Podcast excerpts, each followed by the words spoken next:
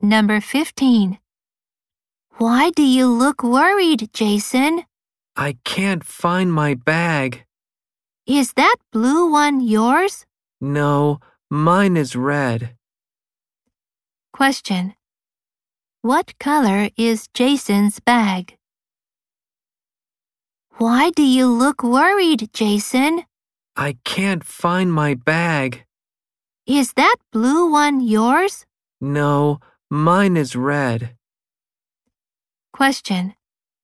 What color is Jason's bag?